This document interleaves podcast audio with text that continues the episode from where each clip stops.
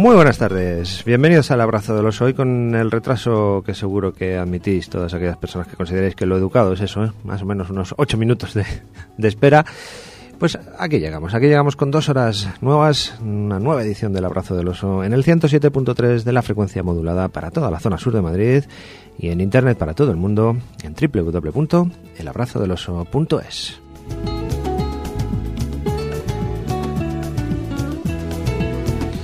Un saludo a todos, a todos, a todos nuestros queridos amigos del programa del que os habla en nombre de todo el equipo. Eduardo Moreno, hoy con Ángel González en la técnica, con Ana Muñoz, Luis Illana en la redacción y locución.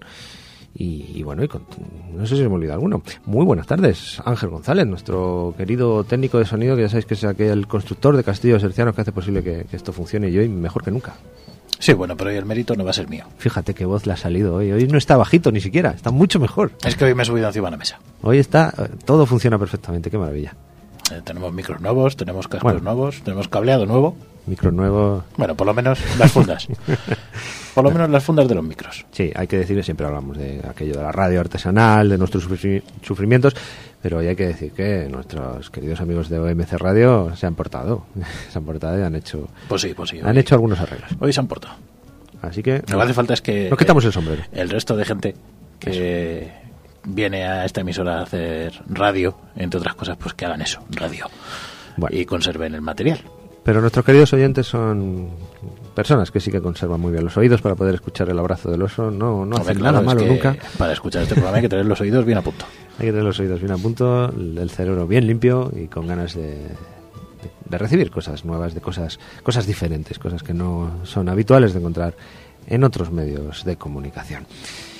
Pues nada, que tenemos dos horas eh, de radio por delante, hoy 30 de enero de 2011. Tenemos que contaros eh, de qué va a ir el programa, tenemos muchos temas muy variaditos, así que vamos a comenzar pues contándoos quiénes somos, cómo contactar y todas estas cosas habituales y luego nos lanzamos con esta nueva edición del Abrazo del Oso.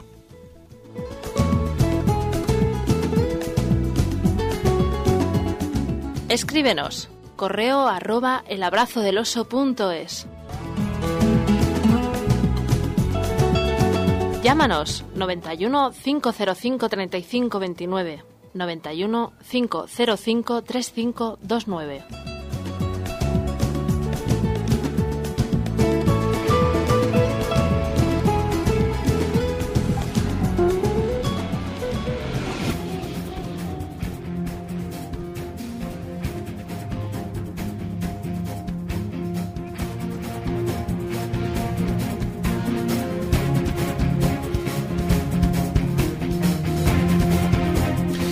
Aquí tenemos a Ángel ya vestido de Iron Man con su traje rojo, dispuesto a hacer posible una nueva edición del programa.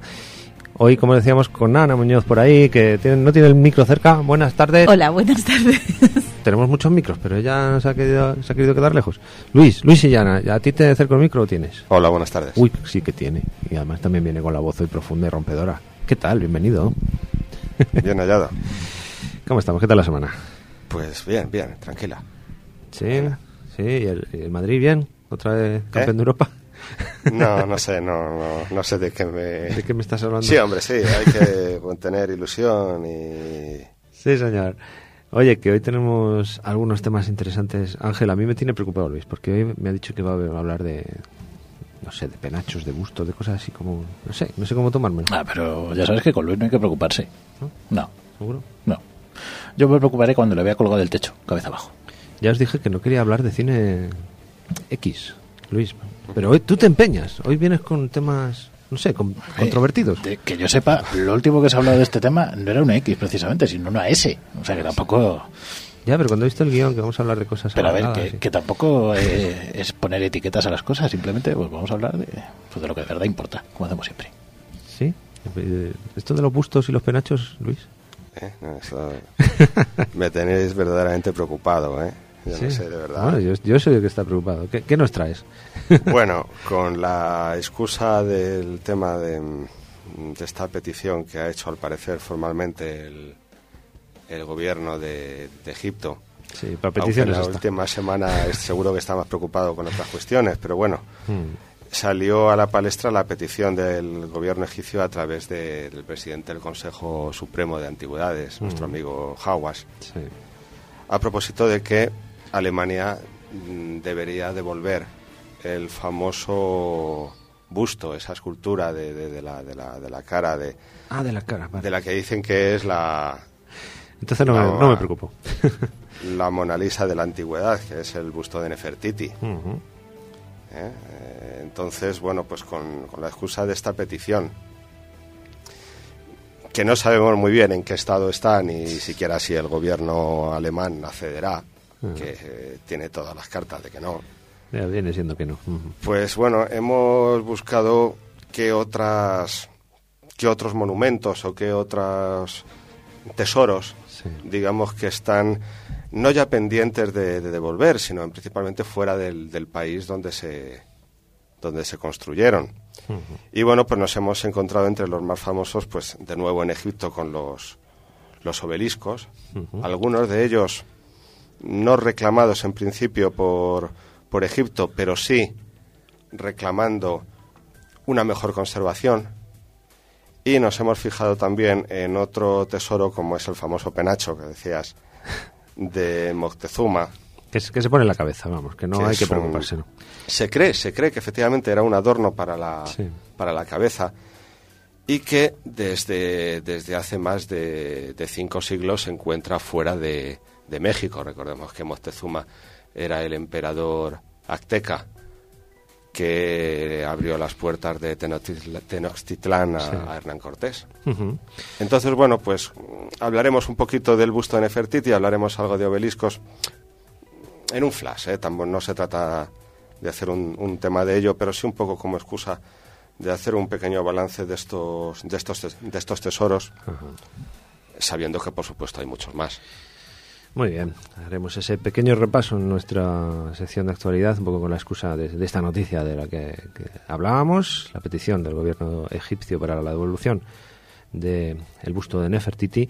También tendremos algo de noticias de actualidad ecológica. Y eh, por tu parte también hoy vamos a salir al callejón para toparnos con, entre otras cosas, la música de una banda también mítica que podemos adelantarla. Son los Doors. Pero no será el único grupo grande del que vamos a hablar hoy, porque vamos a asomarnos a la historia un 30 de enero de, hace unos cuantos años, en 1969. Tenía lugar el que iba a ser el último concierto de los Beatles. Fue ni más ni menos que en una terraza, en una azotea. Un momento mítico para la historia del pop y que iba a ser también una forma de cerrar prácticamente la, historia de esta banda. Pero han ocurrido otras cosas. eh, en otros 30 de enero, en el año 1927, por ejemplo, nacía, bueno, pues Olof Palme, uno de los primeros ministros mm, más alabados por la historia, y que fue asesinado. Hablaremos de, de su vida y de su, de su asesinato. Y, y bueno, ahí asomados a la historia, pues a lo mejor nos encontramos con alguna que otra cosa.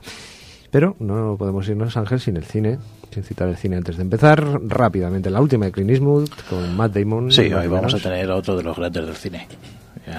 Grande en todos los sentidos. Pues nos ha, Clint Eastwood vuelve otra vez. Y nos ha regalado otra de sus películas magistrales. Sí, señor. Así que luego hablaremos de Más allá de la vida.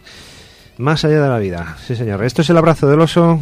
Las siete y cuarto pasadas. Vamos a comenzar. Vamos a irnos al balcón. Eh, bueno, yo no sé si estáis preparados o estáis un poco vagos. ¿Subimos al balcón? ¿O venís? ¿Sí?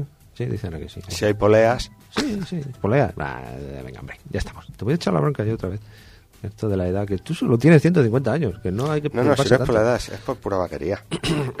Venga, para adelante. Venga, vamos a coger las cosas. Venga, vamos para arriba. Eh, ya sabéis que, bueno, tenemos que subir estas escaleritas que, que, bueno, que, jolín, ¿ves? No es para tanto, Luis. ¿eh? ¿Lo ves o no? ¿Eh?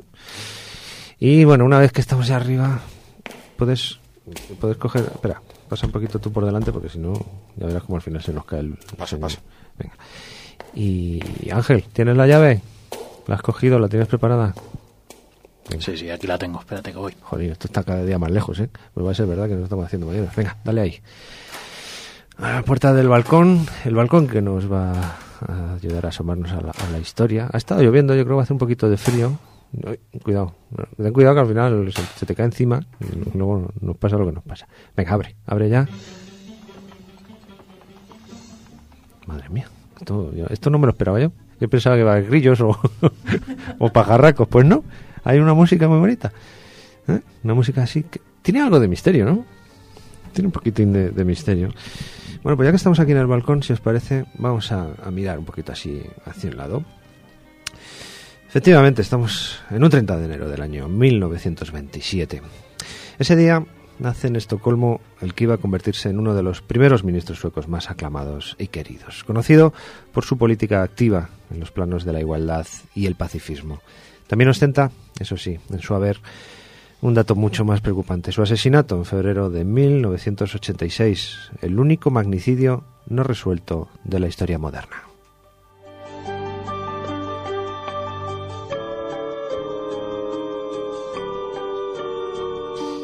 25 años después, casi casi 25 años después de ese asesinato, en apenas unas semanas habrá prescrito para siempre y los responsables de esta tragedia para Suecia y para el mundo quedarán impunes en un final que es mucho más real e injusto del que suele mostrarnos, por ejemplo, el cine.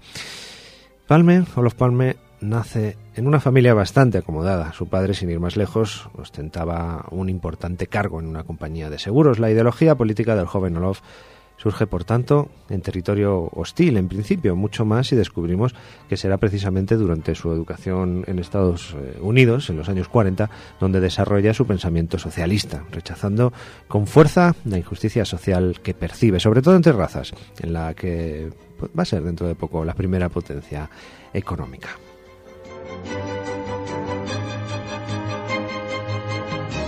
Será precisamente su convencimiento intelectual en los principios del socialismo el que le permitirá comenzar su actividad política en organizaciones estudiantiles, con las que también tuvo la oportunidad de viajar y conocer diferentes modelos de gobierno. Llegó a dirigir como presidente la Unión Nacional de Estudiantes de Suecia. De ahí a la política quedaba solo un paso, y así se convirtió en 1953 en uno de los hombres del primer ministro Erlander, con el que llegó a ser ministro de Educación. En 1969, el propio Erlander le eligió como sucesor al frente del Partido Socialdemócrata y logró liderar como primer ministro el establecimiento de una de las sociedades con mayor protección social y desarrollo económico del planeta, sin que ambos conceptos hayan sido nunca contrarios.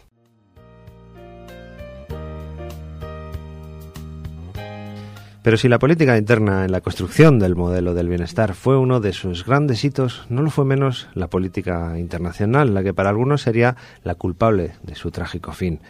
Fue un activo defensor del pacifismo y de la democracia, lo que le hizo oponerse radicalmente y públicamente a dictaduras como la de Franco o la de Pinochet, pero también ante el imperialismo norteamericano. La guerra de Vietnam fue uno de los puntos de conflicto más importantes entre su gobierno y la administración estadounidense, repitiéndose después la confrontación ante los primeros pasos del actual modelo económico, el neoliberalismo, entonces impulsaban Reagan o Margaret Thatcher, por considerar que solo se trataba de una forma de acumulación desigual de riquezas.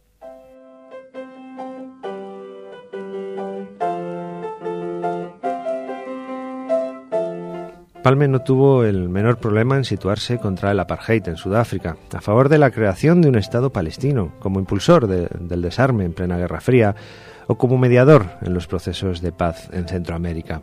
Quizá todas estas acciones que le hicieron amigo de los desfavorecidos y de los oprimidos a lo largo y ancho del mundo, con acciones claras y comprometidas, mucho más profundas que los simples gestos y la palabrería de los próceres actuales, fueron precisamente también las que le labraron la fuerte enemistad de los poderosos y quién sabe, las que le introdujeron en la crónica de una muerte tristemente anunciada.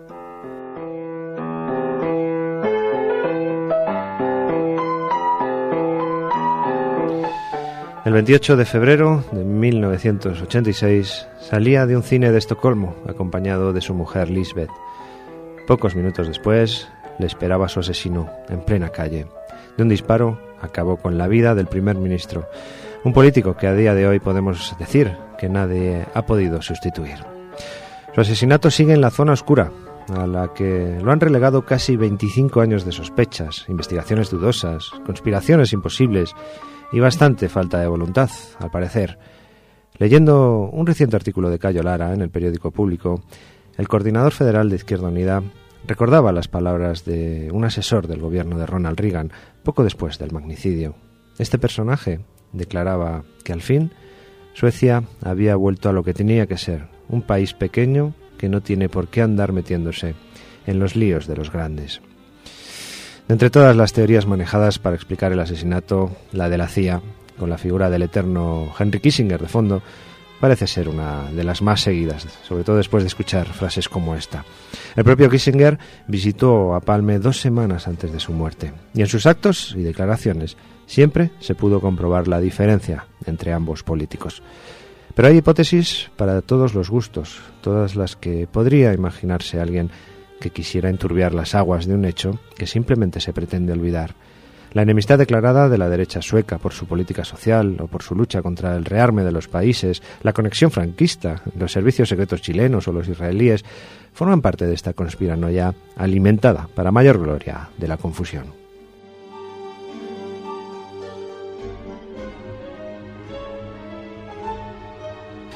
Si hacemos caso a las leyes suecas, el delito habrá prescrito este mismo mes de febrero, al cumplirse los 25 años de la muerte, pero aún queda algo de esperanza, ya que, como el propio Cayo Lara recordaba en el artículo antes citado, Izquierda Unida presentó el pasado verano una propuesta para que se reabriera el caso siguiendo un, un posible cambio en la ley sueca que impediría la prescripción para determinado tipo de delitos. La importancia de actos como estos nos parece capital. No puede quedarse impune por el simple paso del tiempo un acto como este destinado a entorpecer la historia. Más si cabe cuando hemos dicho nadie ha podido tomar el relevo a Olof Palme y quien lo ha intentado ha seguido sus pasos. Son varias eh, también las muertes extrañas que siguen al caso del primer ministro sueco. Sin ir más lejos y por poner un solo ejemplo, en el año 2003 moría asesinada la ministra sueca de Asuntos Exteriores, Anna Lind, heredera política de Palme, quien luchó paralelamente al primer ministro en muchas, muchas de sus causas, a través de la Liga Juvenil de la Socialdemocracia Sueca. 25 años después, en plena crisis económica y moral, echamos de menos políticos comprometidos y sin miedo, capaces de defender sus ideales sin replegarse ante la presión de los poderosos. Se pregunta Cayolara en su artículo, y con esto acabamos, ¿Qué condiciones les habría puesto Olof Palme a los banqueros antes de socorrerlos, viendo las consecuencias de sus propios fiascos? Lástima no poder comprobarlo. Cuando vemos estupefactos cómo los estados se desmoronan ante un capitalismo especulador e insaciable, uno analiza la trayectoria de socialdemócratas como Olof Palme y desearía contar con muchos de ellos para afrontar los retos que sin duda nos esperan.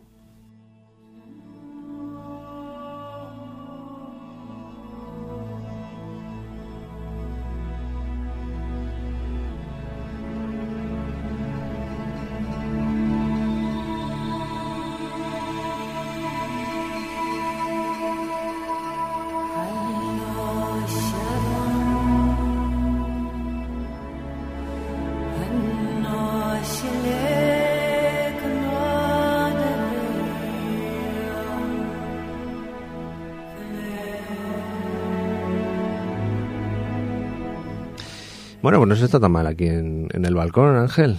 ¿Cómo lo ves? Fresquito. Fresquito. Sí. Oye, ¿sabes? Asomándose la historia siempre.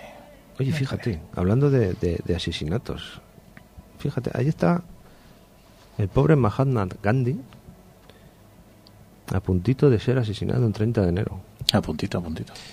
A puntito. Nos vamos a asomar. Espérate. Uy, ¿quién está? ¿Está por ahí? ¿Es el Francisco? ¿Dónde? Ese Francisco, ¿no? Está ahí agazapado en una esquina. Está ahí escondido, mírale el tío dónde está. Ay, está con una libreta. ¿Qué? ¿Qué? Me, está haciendo gestos? Que nos vayamos. Dice que nos vayamos. Ah, vale. Normal. No podemos interferir. no, podemos interferir. Sí. Ah, no, dice que es que le vamos a pisar la noticia. bueno, vale, vale. Nos vamos, nos vamos. Otro día está, está tomando notas. Vamos a dejar a Francisco que tome notas sobre, sobre este, este momento histórico, un 30 de enero de, del año 1948 en Nueva Delhi, el extremista hindú Naturam Godse asesina a Mahatma Gandhi, líder de la independencia de la India. Pero ahí está ya Francisco con ello, no vamos a meternos entonces, lo dejamos para otro programa. lo que vamos a hacer, si os parece, Luis, nos vamos a Londres. ¿Te parece bien? ¿A Londres? Vale, yo sé que ahora estará lloviendo. Hombre. ¿Mm? Seguramente. Pues, al menos mal tiempo. Venga, pues vamos a, a viajar a Londres. Eh, vamos a asomarnos a, a la zona de Londres en la que estamos, muy cerquita de Piccadilly. Es 30 de enero de 1969. Estamos en Savile Road, ¿eh? en el edificio donde se alojan los estudios de Apple Records. Vemos a la gente por la calle, los coches. Bueno, en concreto estamos sobre el edificio en la azotea. ¿eh?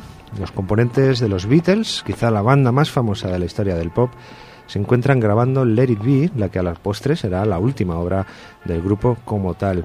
La división existente entre los diferentes miembros, sobre todo con John Lennon y Yoko Ono como protagonistas, está a punto de romper definitivamente con los inmortales Beatles. En medio de esta situación, el cuarteto de Liverpool se dispone a llevar a cabo la enésima genialidad de su carrera. Con el objeto de grabar material fílmico para su película Let It Be, deciden coger los trastos, subir a la azotea donde los estamos ya esperando, y allí van a lanzarse con el que será, al final, el último concierto de los Beatles allí, en directo, tan solo para los pocos afortunados que tengan la suerte de pasar por aquella calle.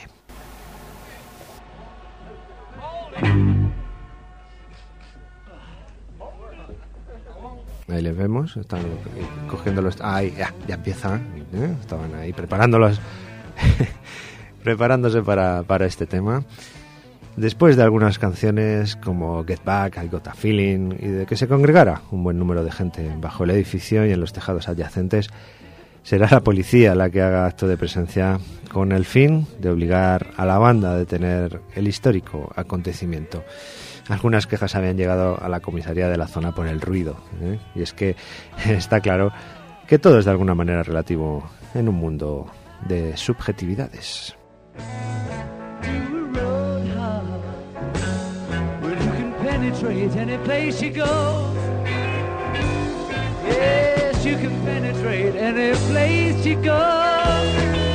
Las imágenes, como os podéis imaginar, que estamos viendo desde nuestra terraza, son únicas. Gente en la calle mirando hacia arriba, sin ver muy bien lo que pasa, comentando los unos con los otros.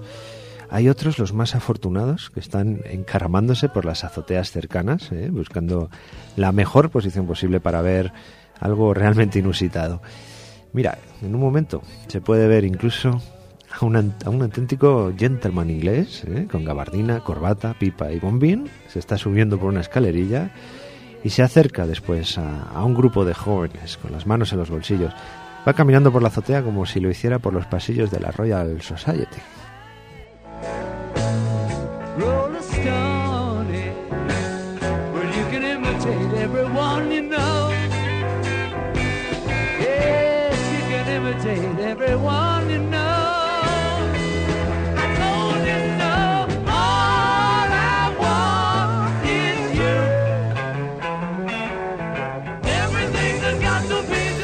Y ahí enfrente, empezando a estar en guardia ante la presencia de los bobbies ingleses, Ringo Starr, George Harrison, ambos con sendos bigotes, un barbudo Paul McCartney y John Lennon, ya con sus inseparables gafitas redondas y sus grandes patillas, armados con sus mejores armas musicales. Melena al viento, tratando de no sentir en demasía el frío del enero londinense.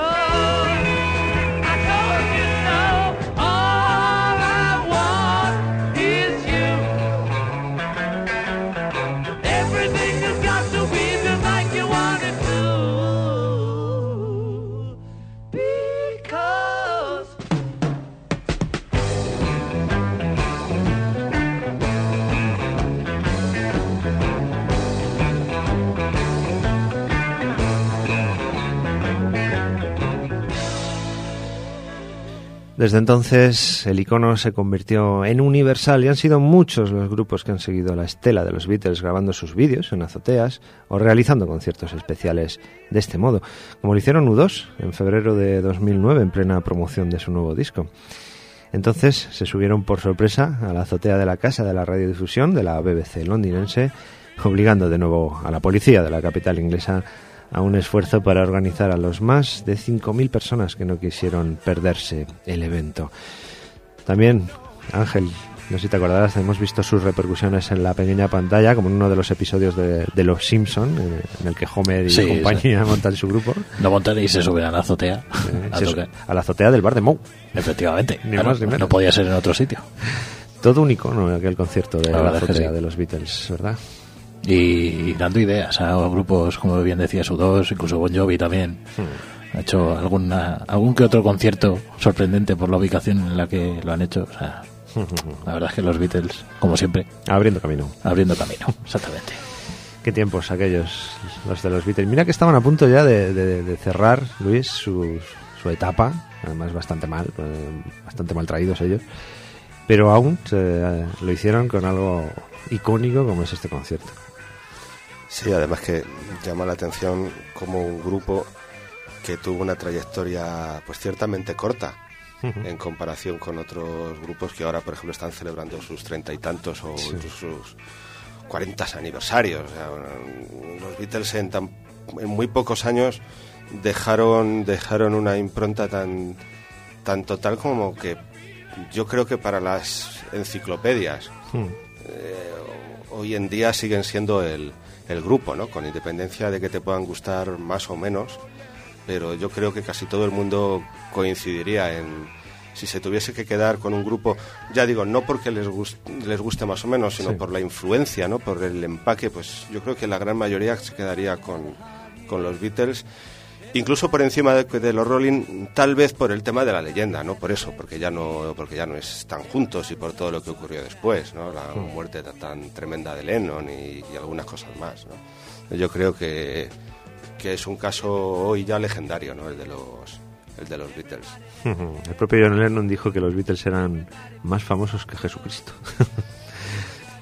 bueno, Los Beatles, sin duda, o sea, eh, hay un. Siempre hemos comentado, ¿no? El hecho de que si, si una nave de otro planeta llegase ahora mismo y digamos que chupase de golpe todos los archivos de, de internet, sin duda alguna, en los, entre los cuatro o cinco nombres fundamentales estaría el de los Beatles por las apariciones en Internet, ¿no? Pues entonces, eh, esa civilización, si no supiese nada de la Tierra, pensaría que era algo así como un gran dios o como un gran presidente o como un grupo de, gente muy influyente, ¿no? Sin duda. Entonces, pues efectivamente, no sé si más famosos o menos que otros. Bueno, tampoco estarían tan equivocados, ¿eh? Claro que... Un dios, no, un dios no, pero... Por eso digo que, que, que sin duda, ¿no? Como... Idolatrado, sí, eso seguro. Como algo como un hito en la humanidad, ¿no? Entonces, bueno, pues fueron muy importantes y abrieron camino para, para mucha música que vino después.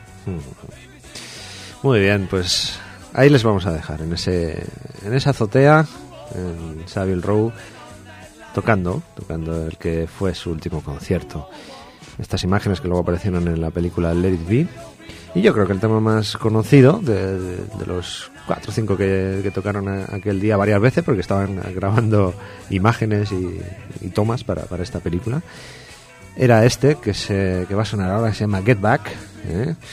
en directo desde la azotea, los Beatles en el abrazo del oso. Get Back.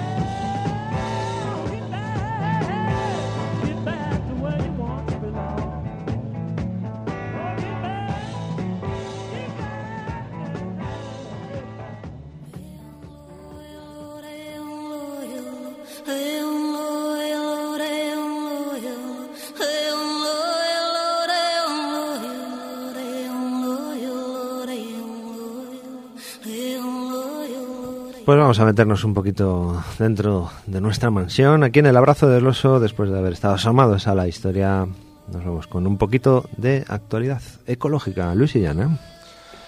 Y empezamos con la noticia de que Ecologistas en Acción, Greenpeace y WWF reclaman a las administraciones la restauración de la zona afectada durante 40 años por unos vertidos, eh, vertidos de fosfoyesos en la cuenca del río Tinto. Sí, esto es la segunda lección, Luis, WWF, eh, la antigua ADENA, World Wide Fund, eh, Fondo Mundial para la, Vida Salvaje, ¿eh? Bien. ADENA de toda la vida. ADENA, ADENA, Si hemos tenido aquí hasta, hasta el... Panda. Hasta uno de los responsables de ADENA, nuestro amigo Valladares. Después de 40 años de vertidos, especialmente por parte de la empresa Fertiberia, las organizaciones ecologistas se han felicitado por el cese de estos vertidos el pasado 31 de diciembre. Un paso importante que sigue siendo, por otra parte, insuficiente si no existe, como parece ser, el compromiso de las instituciones y de las empresas responsables para eliminar los residuos que se han ido acumulando durante décadas y que siguen afectando peligrosamente a las marismas onubenses. La Unión Europea considera estos restos como residuos industriales tóxicos y ligeramente radioactivos. Y según las organizaciones no gubernamentales, empresas como Fertiberia tienen medios económicos más que suficientes para corregir el vertido. Resulta evidente, afirman, que el caso de contaminación industrial más grave de Europa no puede solucionarse con una simple capa de tierra, como pretenden la Junta de Andalucía y el resto de actores implicados. Por otra parte, el problema de la contaminación relacionada con los fosfoyesos sigue la lógica de la deslocalización tan de moda en los últimos años con respecto a las condiciones laborales de algunas empresas. En este caso, ya que la legislación impide contaminar en territorio español, Fertiberia ha decidido, según denuncian los grupos ecologistas, obtener el material ya procesado comprándolo a empresas marroquíes. Por las fuentes que manejan estos grupos, las empresas eh, están realizando este trabajo vertiendo después los residuos que a partir de ahora se evitan en Huelva, pues directamente al mar, desde Marruecos, que allí sí que parece que les dejan. De esta forma, se está exigiendo que las empresas españolas se aseguren también de, pedir a sus proveedores las mismas buenas prácticas que se les pediría a ellas en territorio español, porque si no, estamos en las mismas.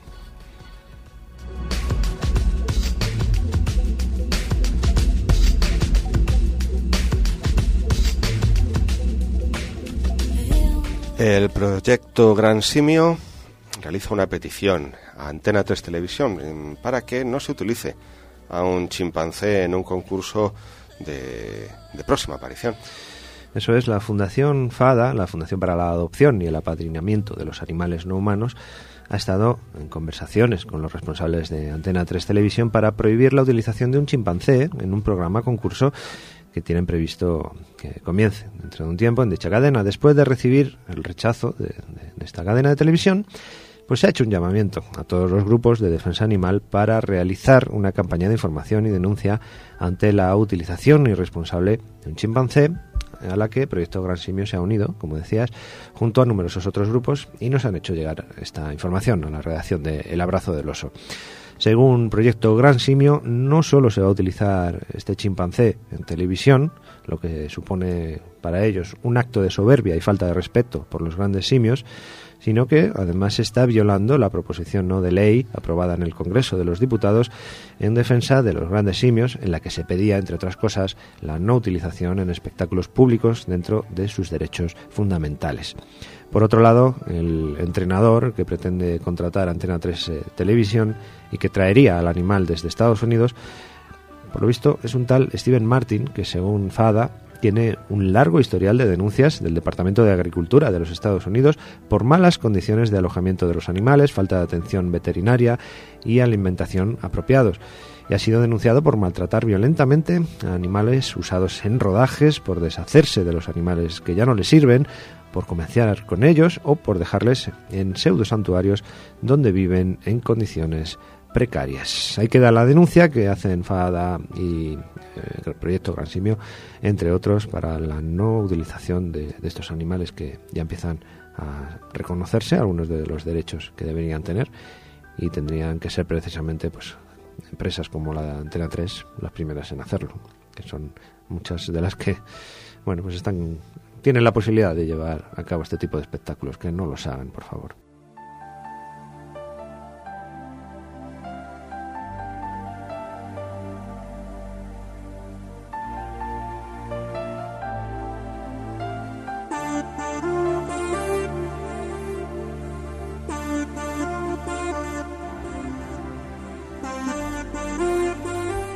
Y continuamos con la odisea de una osa polar que tuvo que nadar durante más de nueve días para alcanzar hielo marino donde poder alimentarse. Pues sí, es una noticia impactante. Mm, viene ocurriendo desde hace bastante tiempo, ¿no? Los osos polares tienen que nadar entre témpanos de hielo para poder cazar y la necesidad de hielo marino les empuja cada vez a nadar mayores distancias debido al deshielo causado por el cambio climático, lo que les hace arriesgar su vida y la de sus crías. En este caso, una osa equipada con un collar GPS de seguimiento ha realizado un increíble viaje de 426 millas, lo que sería para nosotros 687 kilómetros, durante 232 días ininterrumpidos. En este viaje, la, osa ha perdido el 22% de su grasa corporal y, por desgracia, también a su cachorro de un año de edad, según nos cuenta el zoólogo George M. Turner. Los investigadores fueron capaces de seguir sus movimientos con precisión durante dos meses. Llevaba un implante de temperatura bajo la piel donde se registraron los datos con los que se ha podido determinar cuánto tiempo eh, tuvo este animal el agua a la altura del cuello. Bueno, pues vamos a recomendaros, Ana Muñoz, un, un vídeo ¿eh? en el que podemos ver algunas de estas dificultades que están teniendo los osos polares por culpa del deshielo. Sí. Sí, abrimos el micro, Ana, sí, lo tenemos por ahí. Adelante. Sí, buenas tardes. Buenas tardes. Eh, en principio, la verdad es que la noticia me pareció interesante por el nivel de adaptación de los animales en condiciones muy extremas. Eh, he recopilado este vídeo que estaba en una página, yo por lo menos lo he, visto en la página vistalmal.es, también se puede encontrar en YouTube. Eh, viene en inglés, pero viene a ser osos polares cazan focas en el Ártico, de la BBC Wildlife. Polar bears hunt for seals in the Arctic. y bueno, aparece un oso que intenta pues buscar comida. Eh, una foca que suele ser uno de los animales que, más eh, les interesan a la hora de, alimentarse. Y, que es curioso porque se ve como la foca intuye al oso y bueno, es curioso verlo. La verdad es que describirlo no, no está. Más que intuirla, digamos que en toda la época se utiliza que podía utilizar el oso polar en su día con las condiciones óptimas que mm. tenían los polos, pues lógicamente ya le quita sutileza porque mm, al, el calentamiento lo que está haciendo es que esas capas de hielo sean más, más delgadas. Entonces, no es que ya directamente la foca vea al oso, porque se le ve a través del hielo, sino que incluso el sonido de según va pisando y va crujiendo es como diciendo que voy. O sea, la verdad es que eso complica mucho. Entonces, los osos, como no, evolucionan. Todo esto lo que hace es nuevas formas de cazar. Lo que pasa es que no siempre dan el resultado que se espera. Entonces ahí es la curiosa. Hay que ver el vídeo. Y ahí todo esto seguro le sacaréis más, más partido. Porque la verdad es que demuestra muy bien cómo es, cuál es el problema al que se tiene que enfrentar ahora. Sí, sí, podéis verlo en www.vistaalmar.es y en YouTube también buscándolo por ahí, seguro que lo veis. Pero bueno, que es una situación, como decimos, que, se está repitiendo muchísimo desde hace ya bastantes años, sobre todo en la, la- las épocas cálidas, el, el hielo se retira y en aquellas zonas donde, donde no se retiraba, pues ahora hay kilómetros y kilómetros de, océano nuevo, donde de repente se encuentran aislados, a lo mejor un témpano que ha quedado suelto por ahí, el, oso, y re- directamente es que no saben qué hacer, claro, se tienen que, que poner a nadar mm, hasta que mueren, bueno, algunos salvan la vida, pero una situación es desastrosa. ¿no? También, en- bueno, no es esto, pero en la película de Tierra Sí, aparece también una madre con sus dos osednos y también las peripecias que, que tienen que... sí, que intentando para- cazar también, cada vez más difíciles en condiciones como Sí. las que vemos. Eh, es muy triste ver cómo algunos gobiernos y algunas empresas petrolíferas están aplaudiendo este retroceso de los hielos, peleándose. Lo primero que han hecho es pelearse por obtener los derechos para la explotación de, de las balsas de, de petróleo que hay en, en- en estas zonas, bolsas de petróleo, que antes no podían ser explotadas por culpa del hielo, pues ahora están encantados, se están peleando por ello sin darse cuenta, bueno, seguramente sí que se den cuenta, pero no les importe, de las consecuencias terribles que está teniendo en el presente para algunos animales y en el futuro para nosotros mismos. Ahí queda.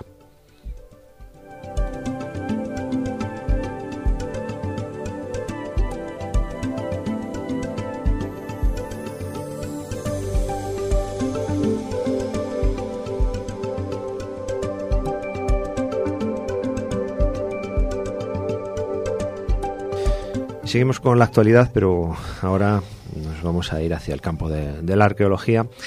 Y es que hace nada, bueno, pues hoy, no sé si esta misma semana, vamos, a final de esta misma semana, eh, nos llegaba la noticia de la enésima petición del, del, del ejército, iba a decir yo, del, gobierno egipcio, ¿eh? me he mezclado ejerci- egipcio con gobierno y me ha salido ejército, del gobierno egipcio para la devolución de una de las piezas más famosas que hay ahora mismo en los museos europeos, en concreto en Alemania, el busto de la faraona, de, de Fertiti, de la mujer del, del faraón, que está ahora mismo, como decimos, en Alemania, que se- siempre se está pidiendo la devolución hacia, hacia Egipto de este, de este objeto. Y, y sigue, sigue sin, sin darse el visto bueno a esta iniciativa. Ahí se queda en, en Alemania de momento. ¿Cuál es la situación, Luis? Hombre, mm, la historia empieza en 1913, o sea, en unas excavaciones en la zona de Tel el Amarna, pues un un antropólogo, en fin, eh, encuentra encuentra en ese año me ha adelantado, me ha atrasado un año, es en 1912 cuando se encuentra ese, ese busto de, de Nefertiti, como tú decías, la mujer de Akenatón. Sí. Eh, nos situamos en la decimoctava dinastía, en los años, pues prácticamente antes de Cristo. Estamos hablando de antes Sí, de Cristo. eh, Prácticamente lo que viene siendo antes de Cristo. no es antes de ayer. No es antes de ayer. Entonces, claro, la, la polémica empieza cuando este arqueólogo, Ludwig Boches, encuentra el busto y, según él, lo saca legítica- legítimamente de, de Egipto porque lo compra, Sí. según él. Entonces, desde 1913 eh, se lleva hasta Alemania y en, desde hace algún tiempo se exhibe en el Neues Museum de, de Berlín, siendo una pues, de sus principales atracciones. Desde hace algún tiempo, pues el gobierno mm, egipcio viene solicitando, según los alemanes, no de manera muy formal, el regreso de, del busto de, de Nefertiti. No han rellenado todos los papeles que tenían que rellenar. Eh, Se les ha olvidado el DNI o algo. Y al parecer esta semana, a través de ese presidente, ese personaje del que hemos hablado en varias ocasiones aquí en el Abrazo del Oso, el presidente del Consejo Supremo de, Antigüedades, hoy prácticamente con rango de, ministro, con rango, rango, mejor dicho, de, ministro, el señor eh, Zawas, el señor Hawas pues eh, ha llevado a cabo pues esta petición formal de regreso de, del busto de Nefertiti. Los alemanes al principio siguen en sus trece, dicen que en su día pues se adquirió legítimamente y que no da lugar a esa petición de regreso mm, casi pues como si se estuviese hablando de, un expolio más. Entonces, pues hasta el momento no hay muchas más noticias. Hay alguna broma en internet de Angela Merkel en algunos dibujos, en algunas viñetas diciendo el busto de Angela Merkel que para que para responder al gobierno egipcio no necesita intérprete y anda con el dedo corazón así hacia arriba, sino que no está por la labor de devolver el, hmm. el busto de, de Nefertiti. Imagino que el interés turístico de, de, esta pieza en los museos, en el museo alemán, pues es demasiado grande como para desprenderse de él y quedarse con cualquier otra cosa, ¿no? Y pues fíjate, eh, imaginaros pues todas las los, los eh, las maravillas de, Egipto que están repartidas por el mundo. Mm. Son muchas, son muchas, pues, muy, muy variadas. Eh, según Hawass, él tiene previsto la petición de regreso de otras cinco, de otras cinco maravillas más. Pero no ha dado los nombres de, de, estos, de estos tesoros. De lo que sí ha hablado es del tema de los, de los obeliscos, que era lo que comentábamos al principio del programa también.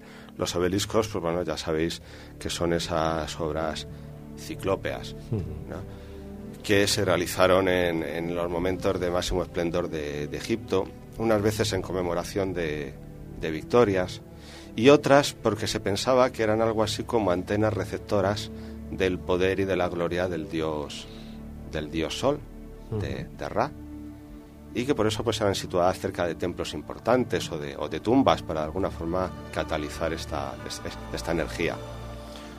Hablamos de, de, pues eso, de, colosos, algunos de más de 20 metros y de más de 500 toneladas de, peso.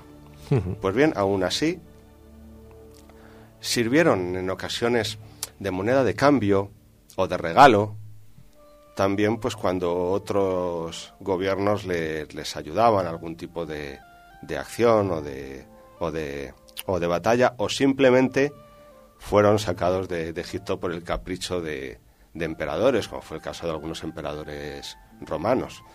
Y he aquí que, que Hawass, después de también de muchos siglos, pues empieza a hablar del, de los obeliscos Primero, como un, como un tesoro que está fuera de Egipto y que necesita cuidarse. Y ha puesto especial atención sobre el obelisco que se encuentra en Central Park, en Nueva York, que dice que está en un estado lamentable, que muchos de los jeroglíficos que hay grabados se están perdiendo. Y que si no se arregla la situación, pues se, se verá en la necesidad de reclamar el regreso de este, de este obelisco de nuevo a, Egipto. Hay que decir que en Egipto obeliscos, eh, no me gustaría equivocarme, creo que quedan cinco. Y uno de ellos está aún, eh, bueno, eh, quiero decir, está en la propia cantera de, de Asuán, donde se tallaban. Entonces se encuentra allí, porque no se sacó, no se llegó a, a extraer y queda ahí pues como un monumento más de, de la historia. ¿no? Entonces, si, no me equivoco, con ese obelisco inacabado o no extraído serían cinco los que quedarían en Egipto. Pero es que fuera de Egipto hay 21. La mayoría de ellos fueron realizados durante los mandatos de dos grandísimos faraones, como fueron Tutmosis III, que, era que fue conocido como el Napoleón egipcio por todo lo que eh, expandió el poder de, esta civilización. Y otro no menos famoso, como era Ramsés II. Hombre. Entonces tenemos, pues, por ejemplo, el famoso obelisco de la Plaza de la Concordia de París, este que comentábamos de, Central Park, el llamado obelisco de Cleopatra en Londres.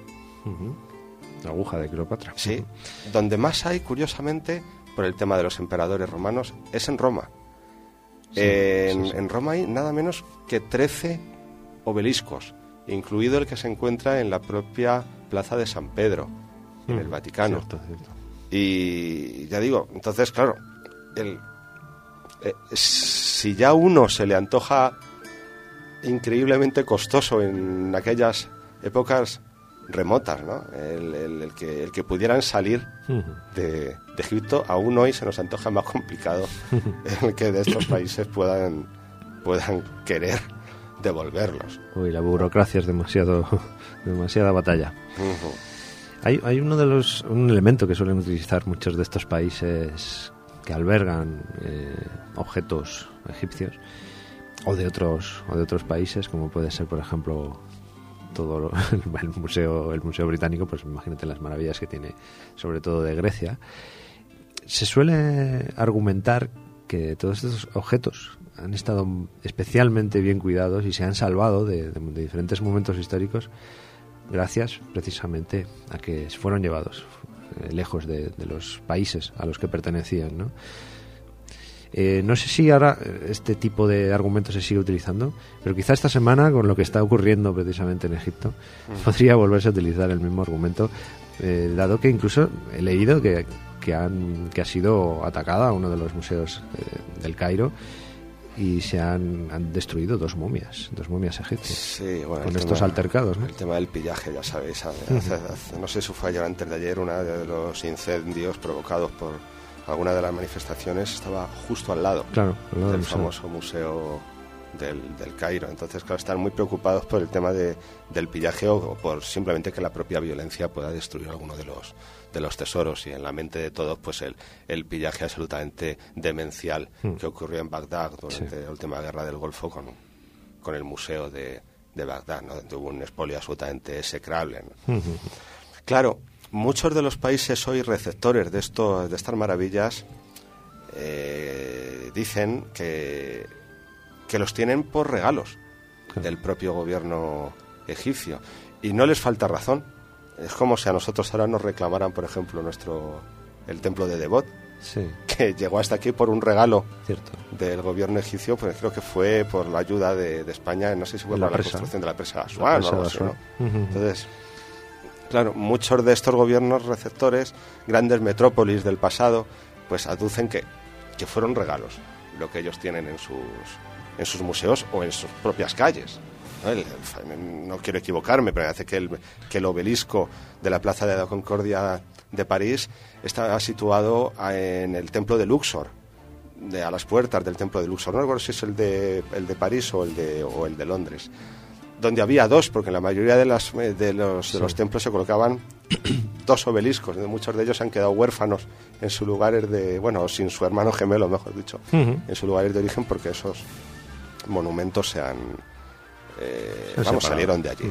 Hablamos, ya digo, esas famosas agujas terminadas en punta de cuatro caras, eh, algunas de más de hasta 20 metros y con más de 500 toneladas de peso, entonces, y que ya forman parte del propio paisaje Claro, claro. de la ciudad. Entonces se nos antoja complicado. Como complicado también puede resultar el regreso de otra de las, de las maravillas más reclamadas, como es el famoso penacho de, de Moctezuma. Este penacho que se encuentra, si no me equivoco, en Austria, ¿no? En Austria, es exactamente, en el Museo de Etnología de, de Viena. Es un penacho, una especie como de, de tocado para la, para la cabeza, o eso se cree, porque ni los propios eh, antropólogos mexicanos se ponen de acuerdo. Se trata de un tocado de más de 400 plumas naturales de quetzal. El quetzal es un animal semejante a bueno, un, un pájaro precioso, el ave del paraíso, ¿no? Eso Esas es. plumas en la cola tan, tan bonitas, semejantes a la del pavo real. Entonces es un, es un tesoro en sí mismo, porque son 400 plumas de quetzal engarzadas con oro y con piedras preciosas, que supuestamente perteneció al emperador azteca Moctezuma. ¿no? Se decía que tenía varios penachos más, en fin. Al parecer, cuando llegó Hernán Cortés a Tenochtitlán, Moctezuma, mm, viendo, bueno, tratando, yo creo, o dicen, de evitar un- una guerra, le hizo un regalo con más de, con más de 158 objetos de gran valor, entre ellos este penacho. Que seguramente era de los menos valiosos en ese momento. Pues a ojos de, de que lo recibían, ¿no? Porque había, por ejemplo, discos de oro, Sí, sí, sí. eh, elementos muchísimo más llamativos para, para la mente de la época. Entonces lo que hicieron los españoles pues fue realizar un compendio de, de esos regalos y los enviaron inmediatamente a Europa. ¿Por qué a Europa y no a España? Porque eran como regalo personal de Moctezuma al emperador español Carlos I, Sí. Carlos I de España y V de Alemania, que en ese momento no estaba en España, como fue la gran mayoría de su, de su reinado. Entonces fue a parar a Europa hasta que se perdió y se encontró precisamente en, en Austria hasta que se alojó en Viena, en fin, una serie Sí, de sí, que- vicisitudes. Que, fue primero a Bruselas. Sí, sí, sí. Donde fue. eh, ah, hay hay algunos algunos documentos de la época de gente que, la, que lo pudo ver, como por ejemplo Durero. ¿eh? Según he podido leer por ahí, ¿no? Mm. Y, y luego, pues yendo de un lado para otro, pues en las herencias de unos reyes y otros, ha acabado en, en- en Viena, ni más ni menos. Llama la atención que un tesoro tan, tan increíble pues haya llegado a estar incluso perdido durante bastante tiempo y que se reencontrase pues casi de casualidad. Sí. Y bueno, pues desde entonces se conserva, como tú muy bien has dicho, en el Museo de Etnología de, de Viena. Y hay polémica. Algunos movimientos nacionalistas mexicanos durante el siglo XX han tratado de eh, pedir el regreso de, de este penacho. Cuando profesionales de la arqueología mexicana no se ponen de acuerdo. Primero, ya no solo que fuese un, un tocado, sino que ni siquiera si per- pudo pertenecer al propio Moctezuma. Claro, de, de hecho se dice que es que ponérselo no se lo puso nunca, seguro, porque fue un regalo directamente para, Sí. para Hernán Cortés. Entonces hay cierta, hay, hay cierta polémica. Incluso dicen que de lo que no hay duda es que ese tesoro no se sacó, digamos, de manera... eh, Vamos, que no se robó, que no se expolió, claro, no expolió. sino que efectivamente al parecer fue un regalo que se hizo a Hernán Cortés y no estamos justificando el tema, ¿eh? hablamos incluso con propias de, de las palabras de propias fuentes mexicanas del, del tema. Bueno, y que al parecer un poco también pues eh, se habla de que tal vez esto fue la mecha de lo que pudo ocurrir después, ya que si tal vez esta exhibición de, de riqueza no se hubiese llevado a cabo, pues tal vez eh, el ejército de Hernán Cortés, que no era ni tan, ni tan numeroso ni tan potente, pues tal vez no se hubiese atrevido, no, no hubiera osado entrar dentro de Tenochtitlán para, para conquistarla. Pero bueno, esto luego ya son elucubraciones de la, de la historia. ¿no? Quizá lo que se hizo fue precisamente alim- alimentar ahí las ansias por, por obtener todas esas riquezas de un, de un reino al que estaban llegando, Sí, que no sabían muy bien en dónde se metían, ¿no? esa gran ostentación. ¿no?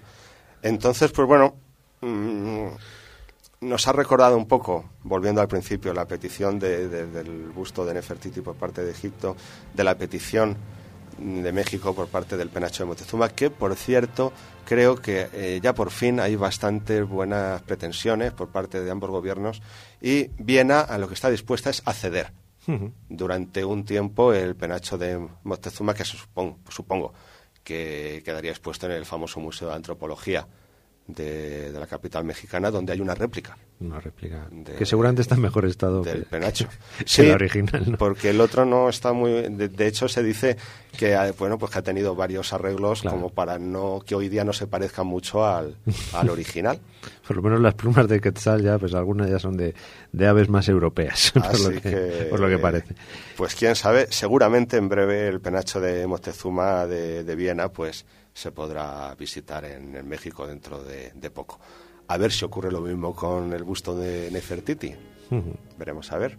Bueno, Nosotros el templo de Devon no, porque No, no, no, nos viene mal y, y con todos los problemas que tenemos, juego para encima. Sí. A ver quién empaqueta eso. tú fíjate ahora ya. Si a, si a Eduardo no le haya llegado durante meses el libro de, ¿no? de, de la casa del libro esta de Ah, bueno, bueno. como para mandar el, No quería yo citar es- este tipo de tiendas. ¿eh? ese ese caso funesto de la paquetería española como para pensar Sí. que nosotros vamos a, a reenviar el templo de Devos, Sí, que no es que sea muy grande, pero sí lo suficiente como para tener un problema. Además que tenemos las grúas y todas las cosas de la construcción ahí que no han pasado ni la ITV ni nada porque no las usamos. Pues, bah, Pues imagínate. Hemos tenido que cerrar todas las empresas. Pues nada, así eh, nosotros nos quedamos con el templo de voz, que me parece que tampoco lo van a exigir demasiado, ¿eh? porque bueno, no está mal, pero tampoco, comparado con las maravillas que hay allí ahora mismo, tampoco sería muy necesario. Y bueno, pues lo que podemos animar, eso sí, es que los gobiernos ya hemos pasado por épocas históricas mucho más complejas en cuanto a las relaciones internacionales, porque se pongan de acuerdo y compartan estas cosas. La historia los ha colocado donde están, pero bueno, que tampoco pasaría nada por, por hacer exposiciones en, otros lugares. ¿eh? Si se transportaron durante los tiempos de los emperadores romanos o en la época de Napoleón, ¿por qué no se va a conseguir hoy día? Pero si nos pasa con, con la dama de Elche a nosotros, entre Alicante y, Madrid, pues imagínate lo que puede pasar entre, entre países. Pero bueno, las 8 y 10 estamos en el abrazo del oso 107.3 FM, Valkyria Radio, los miércoles a las 8, por cierto. Y y en el abrazo del oso.es, nuestra página web, también en podcast, en iTunes, en, en, en iVox y en otros muchos lugares. Hemos estado haciendo repaso por la actualidad, ahora nos vamos a ir con un poquito de música, Ángel. Pero antes, oye, ¿cómo andamos en el Facebook? Sabéis que el abrazo del oso está en Facebook también, podéis haceros seguidores del programa y recibir toda la información necesaria allí, vernos en fotos y estas cosas. Pues vamos viento a popa. A toda vela. A toda vela. 636 fans tenemos ya. 636, bueno, suena bien. Suena bien, 636. Muy bonito, sí. Me acuerdo de aquellos tiempos cuando empezábamos con con el perfil del Facebook ahí. 50, ah, que eran todos los amigos. ¿eh? 100, Venga, que llegamos a los 100. De hecho, es que mis amigos ni siquiera eran todos. es muy triste.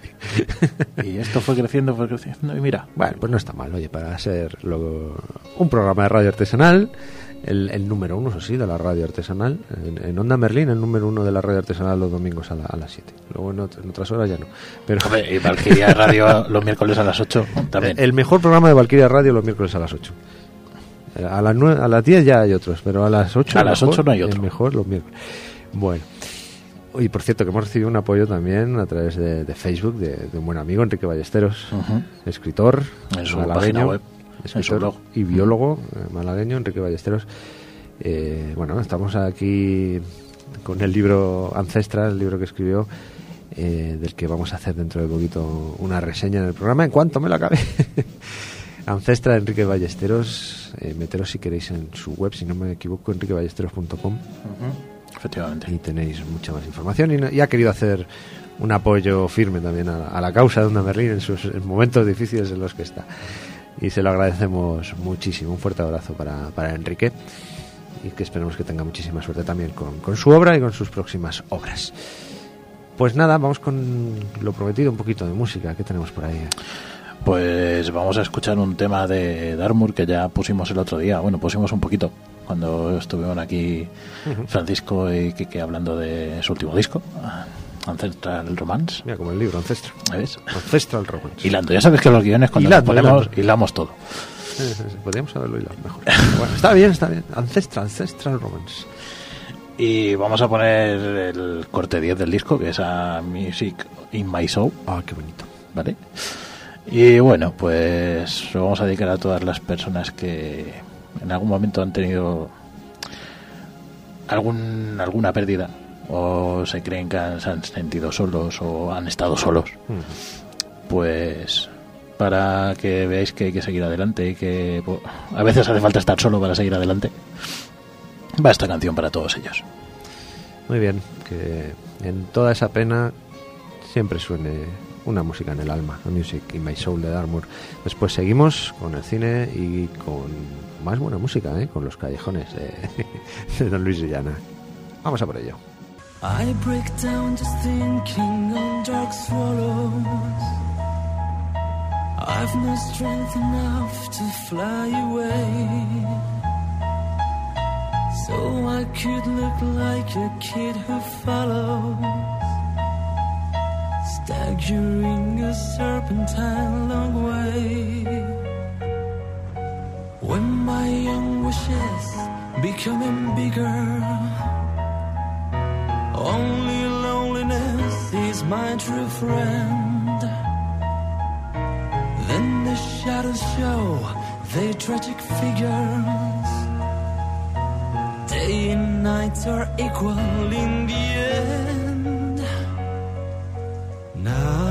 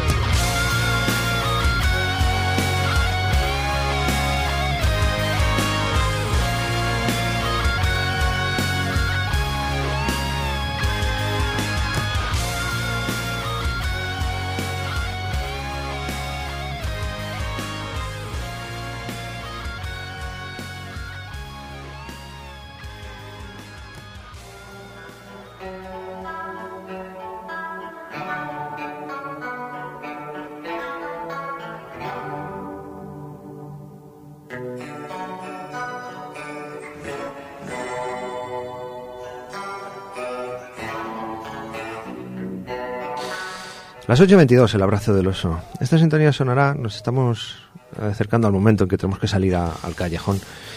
Eh, Luis, ¿cogemos los trastos, nos vamos al callejón? Vámonos. Vamos a ver qué nos depara el fondo del callejón. Eh, ese lugar especial en el que viajamos unos cuantos años atrás a un mundo quizá más amable, quizá no, pero quizá mucho más nuestro. Venga, Ángel, cogemos todo y nos vamos a la calle. Vamos a, salir de nuestra mansión, a escuchar un poquito los sonidos de la, de la calle, pero primero hay que abrir la puerta. No sé si... ¿Tienes la llave tú? Porque eres tú el de la llave, el que tiene todas. Dice que sí, con la cabeza. Ahí le tenemos abriendo la puerta como un campeón. Y salimos. Venga, vamos todos para allá. Hala, vamos hacia, hacia ese lugar mágico. Fíjate que en mitad de la ciudad donde estamos, y que puede haber un callejón lleno de hormigón, lleno de pintadas, pero en el que surgen cosas especiales, ¿no, Luis? Mm, Y hoy lloviendo. Hoy lloviendo un poquito, pero mira, los coches no dejan de, de estar, ¿eh? Y con la lluvia más, se atascan más. Venga, pues vamos para allá. ¿Hacia dónde vamos? Pues nos vamos hacia los años 70 Hmm. Para hacerle un homenaje a una de las bandas más nombradas del pasado siglo, los Doors, Las. Puertas, Las puertas. ¿eh? que tenían ese nombre no por casualidad, tenía su porqué, pero lo veremos también en, en el callejón, Pues de donde viene el nombre de, de las puertas, de los Doors. Pues ahí vamos, al fondo del callejón, donde no sé si habrá una puerta no, pero seguro que lo que hay es muy buena música y una historia con la que vamos a disfrutar.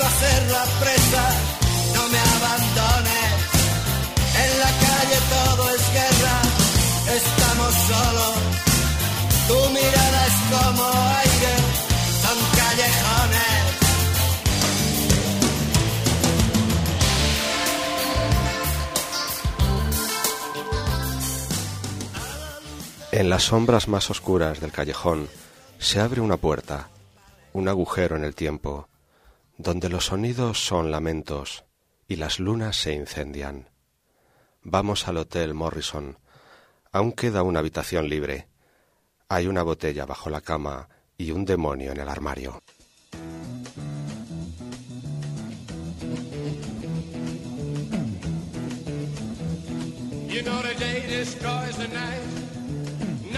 Night divides the day. Try to run, try to hide, break on through to the other side, break on through to the other side, break on through to the other side, yeah.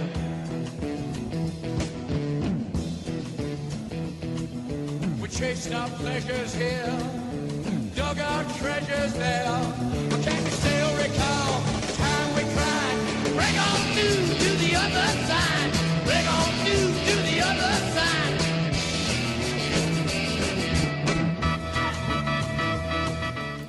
Siente el deseo bajo la piel, las llamas en el espejo.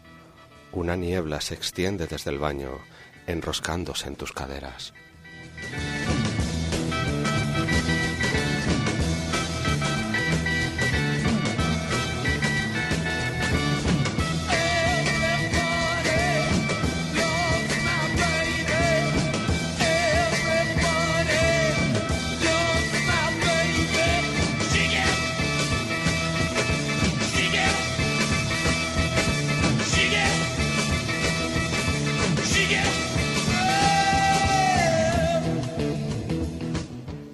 La noche está en tus ojos, negros y dulces, en tu sonrisa que no termina de aparecer. Esperas más de mí, ni siquiera sabes mi nombre.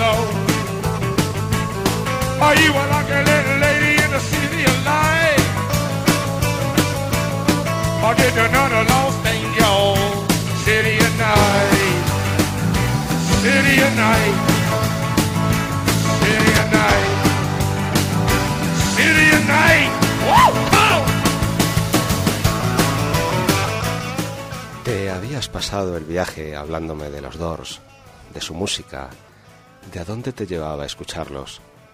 Me decías que eran de otro tiempo, que pudieron estar poniendo su música cuando las espadas atravesaron a César, o en el Monte Calvario, en la caza de brujas, en la agonía de los ejércitos y en las orgías secretas del Londres victoriano.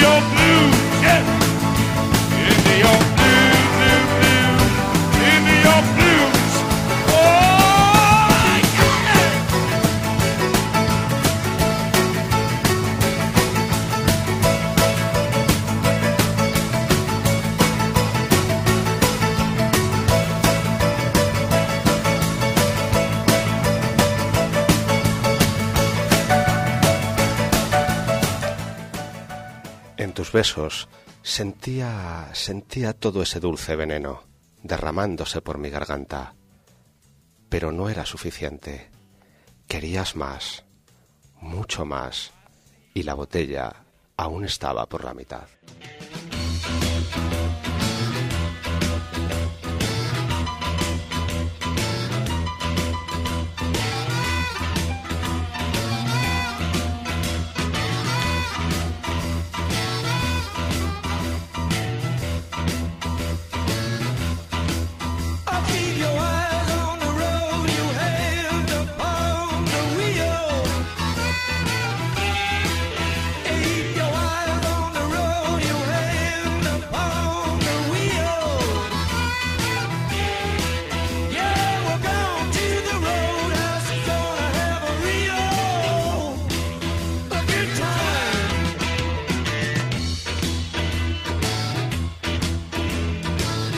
El corazón no es más que una mala víscera. Ojalá tuviera recambio, que pudieras darlo a devorar y luego comprarte uno de saldo.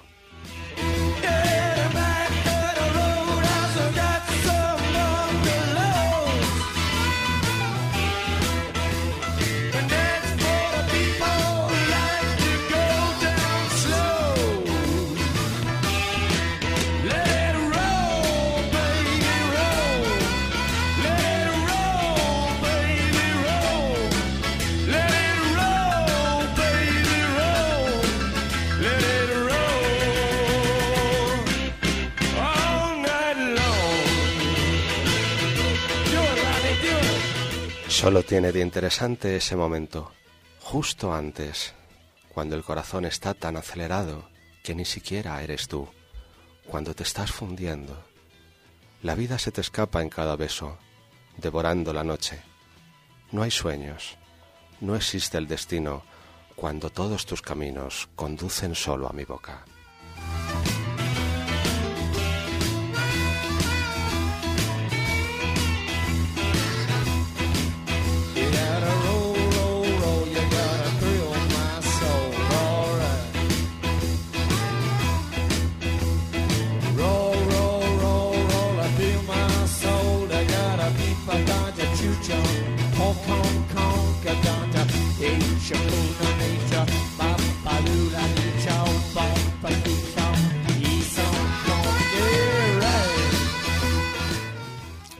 Si las puertas de la percepción fueran depuradas, todo surgiría tal y como es, infinito.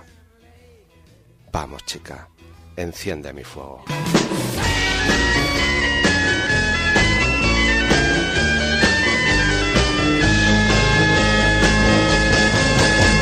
You know that it would be untrue. You know that would be a liar if I was to say to you, girl, we get much higher.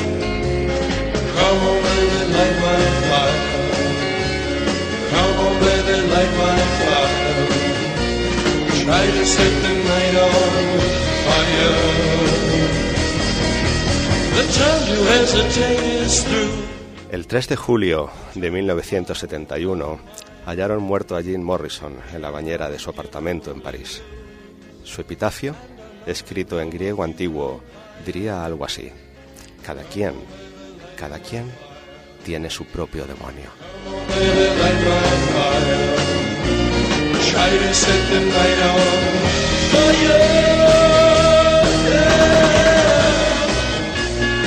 Su cuerpo recibió sepultura en el cementerio de Père Lachaise, en París, el mismo lugar donde descansan Oscar Wilde, Molière, María Callas o Alan Kardec, entre muchos otros.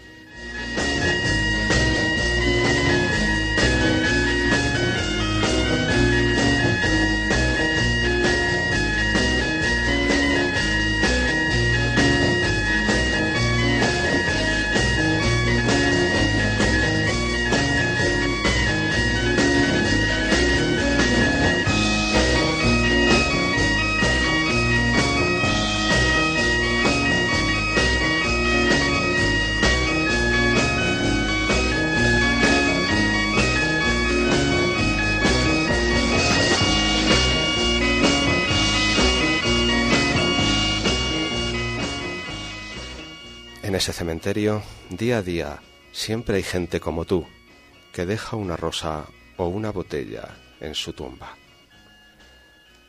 El tiempo pasa, pero cada vez que escucho esta música me acuerdo del Hotel Morrison, de aquella habitación donde nunca volvimos a estar. Le doy mil vueltas al callejón y sueño con tus pesadillas.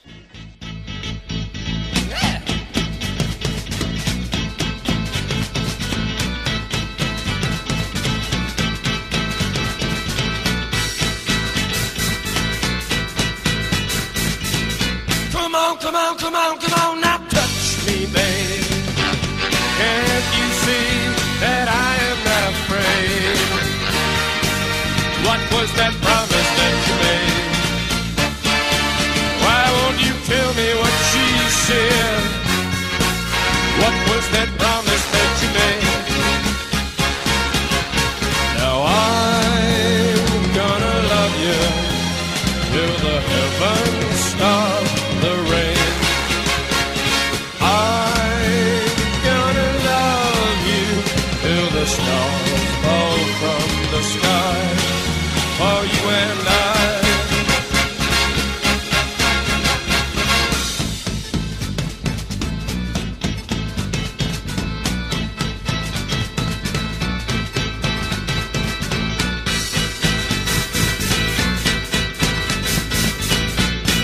Come on, come on, come on, now touch me, babe. Can't you see that I am not afraid? What was that promise that you made? Why won't you tell me what she said? What was that promise that you made? I'm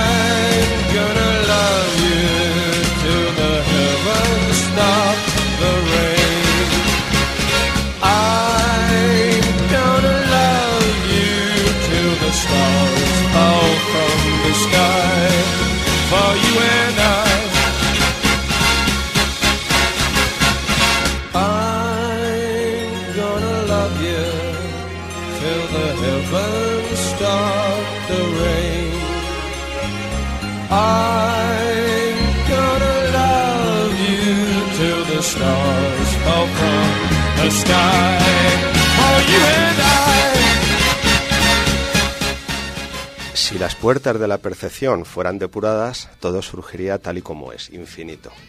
Esta es la, la lectura, el texto que inspiró a, a Jim Morrison el llamar al grupo como finalmente luego se llamó. Si las puertas Si las puertas if the de la percepción fueran depuradas, todo surgiría tal y como es. Dos puntos, infinito. y esto Lo único, no, no sabemos de tengo quién fue. Ajá. Pero bueno, Pero eso, ese fue la, la inspiración Eh, para sí, Jim sí, Morrison. Sí, sí, porque Jim Morrison era un gran lector de filosofía y de, y de poesía. Era lo que más le, le gustaba. De hecho, en, perdón, en sus últimos años, cuando fue encontrado en, en ese apartamento en, en París, ya se había retirado de la, de la música por muchos problemas, muchos jaleos, Sí. y se dedicaba a la, a la poesía, de la que hay muchos textos escritos, ¿eh? con, con poesías de, de Jim Morrison. Así que pues nada, hasta aquí el, el Callejones de, de hoy con uno de los grupos míticos, no tan reivindicados tal vez como, como otros, ¿no? de, de la época dorada del, del rock y de la, y de la psicodelia. Unos de los, uno de los grupos de los que se decían que más escándalos montaban en, en directo, incluso en los hoteles donde se, donde se alojaban. En fin, mucho, hay una película ¿no? de, que se llama The Doors. Sí, sí, sí. El director es, en, en fin, nacido el 4 de julio, Ujú. no me acuerdo ahora mismo cómo se llama. Ángel, Ángel, bueno, es que Ángel está ahora el mismo. director de Nacido el 4 de Ah, julio. sí, estás aquí. Eh, pasa. Oliver Stone. Eh, Oliver Stone, ¿no? Oliver Dirigió los, Oye, la el- película ah, de los Doors. Hablando de cine, Ángel, vete yendo para la casa, que tienes que ir poniendo la sábana. Ahora vale, vamos vale. para allá. Ya voy ¿vale? para allá. Nosotros Lo, lo hemos pillado ahí a Ángel colocando. Sí, se va para la casa porque tiene que preparar el cine y tiene que colocar la sábana y todo el Sí, sí, sí. para poder hablar de cine. Hoy tenemos una peli muy buena. ¿eh? No sé si tan buena como la de Oliver Stone de los Doors, pero, pero bastante interesante. Pues nada, hemos escuchado los Doors, hemos escuchado esta, esta historia que siempre nos prepara Luis, con la que disfrutamos tanto. Hemos disfrutado muchísimo. ¿eh? Qué pena que no tengáis una cámara para vernos. O mejor dicho, menos mal. Muy bien. ¿Qué más nos cuentas de los Doors o nos vamos ya para casa? Nos vamos a ir ya para casa, mm, pero curiosamente, pues lo que decíamos antes, este cementerio en París, que es casi un museo en sí mismo, ¿no? Porque es un museo, perdón, es un cementerio muy, muy antiguo, Sí. varios siglos de, de existencia, desde antes de la Revolución Francesa, por supuesto. Y claro, pues la cantidad de gente importante para, para la historia que hay allí enterrada, pues es, es numerosísima. Hay incluso una página en internet, no necrófila, porque pero es que hay tanta gente famosa y las tumbas son tan bonitas que incluso este, este cementerio que hemos comentado, el cementerio Père Lachaise, Sí. de París. eh, por mi pronunciación seguramente no lo encontréis, pero bueno, si buscáis Jim Morrison, en, si buscáis Jim Morrison en la Wikipedia, ahí tiene la referencia al cementerio, ¿no? El padre no, Lachaise. sería incapaz. Père Lachaise. Père Lachaise. Es el- Bueno, pues este cementerio tiene su propia. Muchas gracias, Anita. Este, este este cementerio tiene su propia página web donde entras a una especie de mapa Ajá. y en el mapa tienen por eh, apellidos y nombre, exacto, ahí está, ahí está, por nombre y apellidos la localización de las tumbas en un mapa. Entonces vas con el ratoncito, pinchas en las tumbas que están en el mapa del cementerio con crucecitas, por supuesto, Y se lo enseñamos a la audiencia. y al pinchar te lleva a la foto de, de la tumba. Entonces, Ajá. son dignas de ver las de Molière, las de María Calas, las, la de Oscar Wilde es preciosa. La de Jim Morrison llama la atención porque siempre tiene rosas frescas, siempre tiene alguna botella de, de bebida. Oye, que ya llevamos dos años seguidos en la que no dejan eh, rosas y, y la botella consabida en la tumba de Edgar Allan Poe. Era un misterio. ¿Quién, Sí. quién era quien dejaba Ajá. estos regalos? Pues llevamos sí. ya dos años Sin, en que no, que no llega. Qué pena. Ay, Dios mío. Y bueno, pues un lugar muy curioso este, este cementerio en, París, que ya digo que tiene esa página web de la que estamos hablando. y, y bueno, vale la pena una visita en principio cibernáutica Ah, y quién sabe si, si in situ, pero la verdad es que vale la pena. sí, señor. Pues venga, vámonos para la casa que tenemos a Ángel ya preparando las cosas. ¿Pasas, para, pasas tú? ¿Pasas- Venga, muy bien. Venga, pues vamos a, ir- ya sabéis que en la biblioteca ponemos ahí nuestro proyector, nuestra sábana para poder enseñaros las cosas. Eh, a ver, Ángel, ¿cómo va, ¿cómo va eso? ¿Llevas ya, ya has puesto eso? Sí, mira, ya lo está, está poniendo. ¿Qué, qué te parece ahí, Ángel, ahí subido? ¿Cómo lo ves? Tremendo, tremendo. Espérate, cuidado, cuidado. Madre mía. Ay, la, Ándale, al final se ha caído. la araña hace puñetas. Ángel, anda, levanta. Ya, espera. Ay, pero no, deja de pisar eso, hombre, por favor. Ya, pero es que tengo que salir de aquí, espérate. Quita, quita, te quita un poquito. Madre mía. Ah, Si es que, pero quita de, de debajo por lo menos, que se siguen cayendo las cosas. Ya, ahora, venga, ya. pasa, pasa, ah, venga, sal de ahí. venga. ¿Tú crees que vas a poder hacer el cine así? no sé. Venga. Ay, Lo, que- yo creo que lo podemos intentar. ¿Tú crees? Pues venga, vamos. No sé yo si voy a estar en condiciones, ¿eh? Sí, seguro. Bueno, vamos a la del cancán que te animen un poco. Venga, va. Venga, vamos con el cine de Ángel, que esto es mucho más divertido. Let me hear your flow, sisters. Hey, sister, go, sister, soul, sister, flow, sister, sister,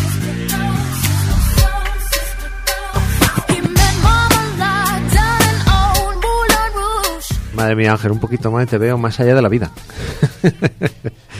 Poco ha faltado, sí. Qué bien hilado. Ahora sí hemos hilado bien.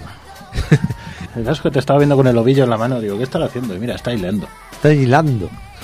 ¿Eh? Que es la película de esta semana, Más allá de la vida, con Ángel pues a punto, en el punto intermedio, después de caerse por enésima vez, colocando la sábana. Si es que me obligas a poner esto aquí y... No podemos dejarlo puesto de alguna manera. Sí, la semana que viene, si quieres, sacamos la, la taladradora y estas cosas y la Vale, sierra vale. y lo contamos bien. Sí, no, Para pero no te va a ser mejor, porque es que esto queda un poco provisional y luego... Vale, luego pasa lo que pasa. Además, Luis se me ha quedado preocupado.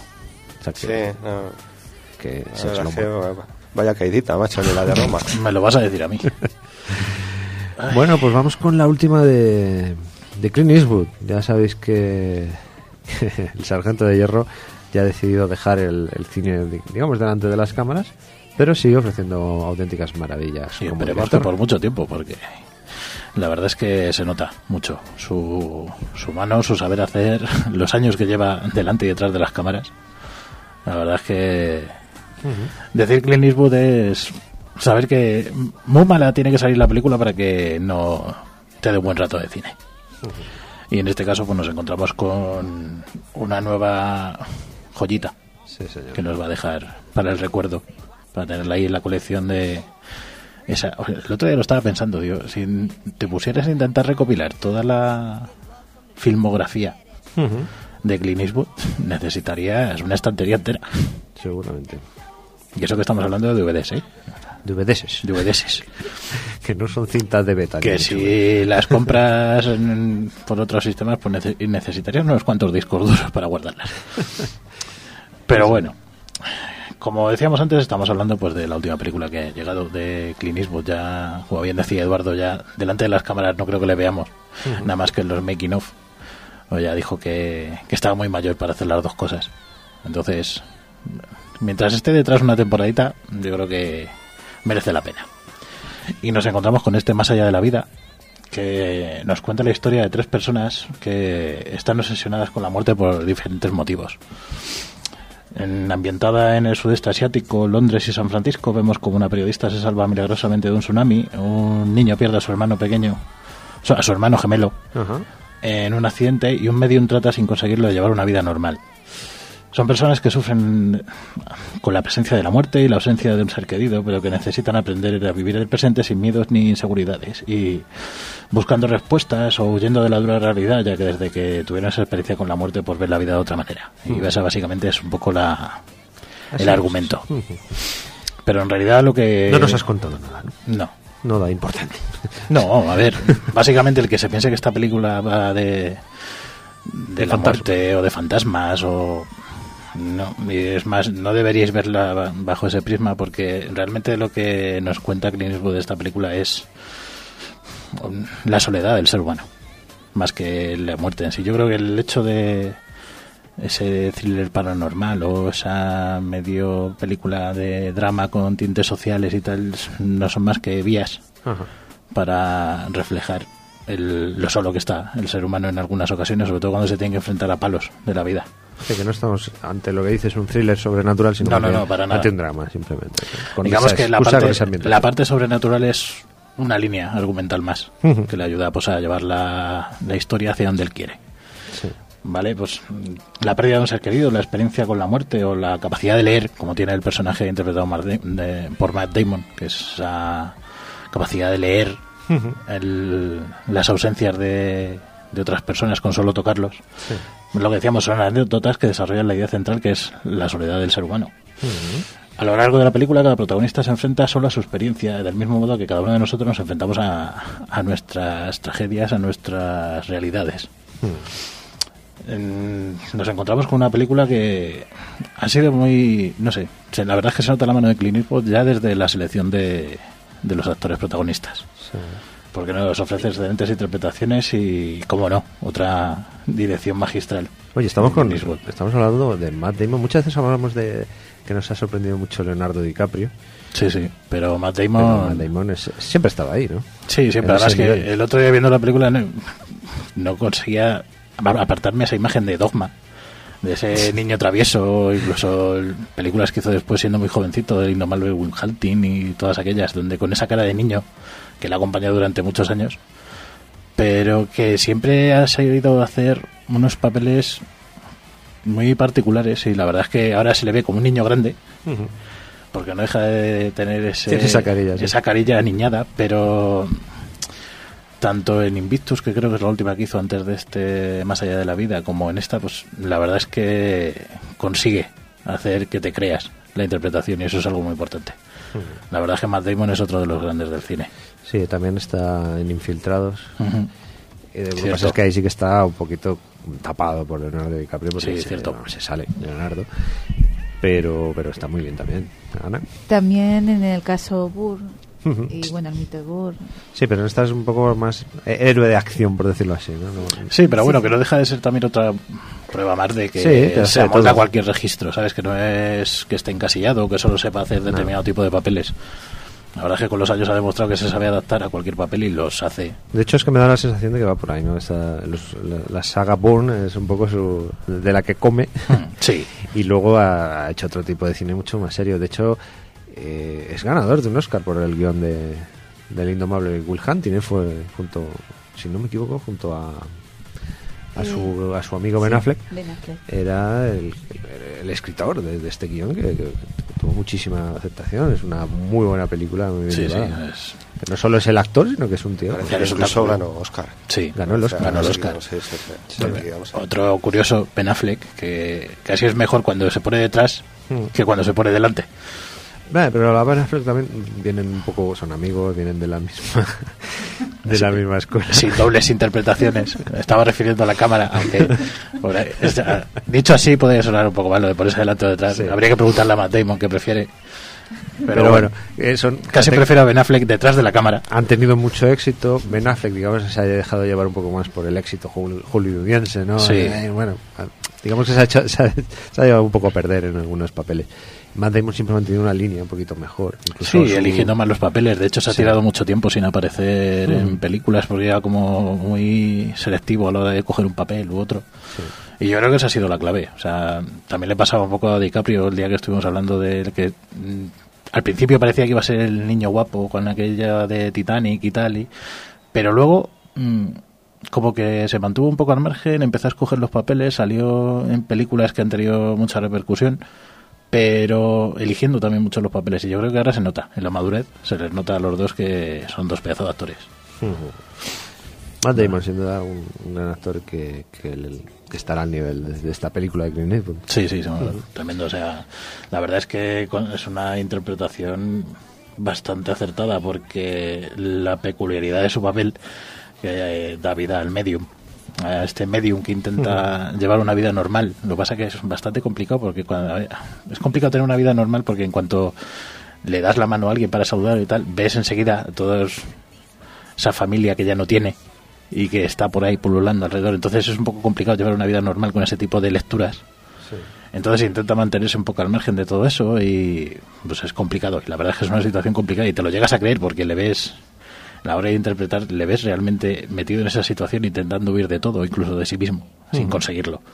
Y la verdad es que es una de las interpretaciones junto con la de los dos gemelos. Los niños, a ver, espérate que vamos a buscar. Eh, George y Frankie McLaren, que dan vida a Marcus y Jacob, que son, pues, otro de los hilos argumentales de la trama. La verdad es que me ha sorprendido. Seguramente los veremos bastante de aquí a unos añitos en el cine, porque la verdad es que los dos, genial. Y sorprendente también la interpretación de Cecile de France, que da vida a esta periodista que está a punto de morir en el tsunami y salva la vida milagrosamente. Y la experiencia que tiene en ese momento pues le lleva a una necesidad de contar lo que ha visto o lo que ha experimentado cuando ha estado, se supone que en el otro lado. Entonces son un poco pues las tres líneas que van entrecruzándose de una manera o de otra hasta que al final es inevitable que se crucen. Además, curioso ahí la, apariencia, la aparición perdón, de Derek Jacobi haciendo de sí mismo con no sé, eso no me ha dado tiempo a investigar, no sé, parece, durante la trama parece como que tiene un programa de radio donde re- lee relatos y acompaña en las horas de vigilia al personaje de Matt Damon y luego cuando llega a Londres se encuentra con que está haciendo una, una presentación de sus relatos y leyendo un relato ahí delante de la gente y tal, entonces mm, me resultó curioso que no le dieran un personaje en sí, sino que fuera el mismo de Jacobi, que le recordaréis de aquella serie con la que crecimos muchos de Yo Claudio. Hoy ha dado vida a un montón de, de personajes en el mundo del cine. Y por eso te digo, resulta curioso ahí ese- esa aparición de Derek Jacobi por ahí, una especie de feria del libro, donde ya tienen confluencia las tres historias. La verdad es que está bien llevada. Eh, puede ser que en algún momento se quede un poco lenta, pero para nada. Y la verdad sorprende, porque es la primera película en la que nos encontramos con un Clint Eastwood que tire de efectos especiales, cosa que hasta ahora nunca, a ver, nunca. Sí, Lógicamente, desde los tiros de las películas de del oeste Sí. eran efectos especiales, pero me refiero a, a recrear un tsunami, la verdad es que muy bien rodado, por cierto. Aunque claro, se nota la mano de Frank Marshall, Kathleen Kennedy y Steven Spielberg por ahí detrás en la producción, que debe ser que le han echado una manita. Más que una manita, bueno, le habrán echado más de una, pero bueno, la verdad es que no desmerece ni siquiera el tono de la película. Si estáis pensando que por meter efectos especiales ya no va a ser la típica película de Clint Eastwood que toca la fibra, olvidaros porque no es el caso. Ajá. Son efectos especiales aceptables por el guion. Había que meterlos. Sí, yo diría que incluso con la música también. Sí, claro. Bueno, es que nos volvemos a encontrar con otra película donde Clint Eastwood se desata. Musicalmente también. O sea, porque también la banda sonora ¿Es suya? es suya. Ajá. Así que entre eso y que el guion no es suyo, el guion es de Peter Morgan, con el que ya ha colaborado en alguna ocasión, pero ha hecho producción, ha hecho la música, ha hecho la dirección. O sea, que como siempre, polifacético donde los haya. Ujú. Le ha faltado salir delante, pero como ya dijo que de eso se retiraba. No es como estos, que, por ejemplo, Shyamalan, que siempre le gusta aparecer, aunque sea un momentito y tal. Clint Eastwood ha dicho que no, y es que no. Amenábar. ¿no? También. Pero bueno, lo curioso es que, como decíamos antes, la película no habla de, de la vida y de la muerte, sino habla de la soledad en sí. Entonces tampoco da una solución a, a lo que hay al otro lado. O sea, simplemente lo utiliza como una vía más. De hecho, además, a través del personaje de Matt Damon dice que era una frase muy llena de significado. Dice que a pesar de tantas lecturas y tantos años de leer lo que hay al otro lado, ni, él, ni siquiera él sabe a dónde van. cuando mueren. Entonces, ahí no pretende meterse en disputas políticas, ni religiosas, ni simplemente lo utiliza como hilo argumental. Sí, sí. O sea que hasta eso, hay un detalle bien cuidado, porque podría haber caído en lo típico, decir, pues esto sí, meterse en algún tipo de debate religioso y tal, pero no.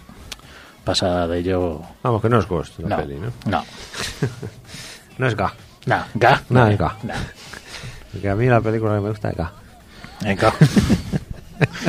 Madre mía, ahora solo falta que aparezca Carlos Jesús. Venga. Muy bien. Pues hombre, hay que verla entonces, ¿no? Sí, sí, muy recomendable. O sea, no podéis dejar de verla. ¿Algún detalle más o te pregunto ya por la nota? Como queráis, no sé, a ver. ¿Qué se te ocurre?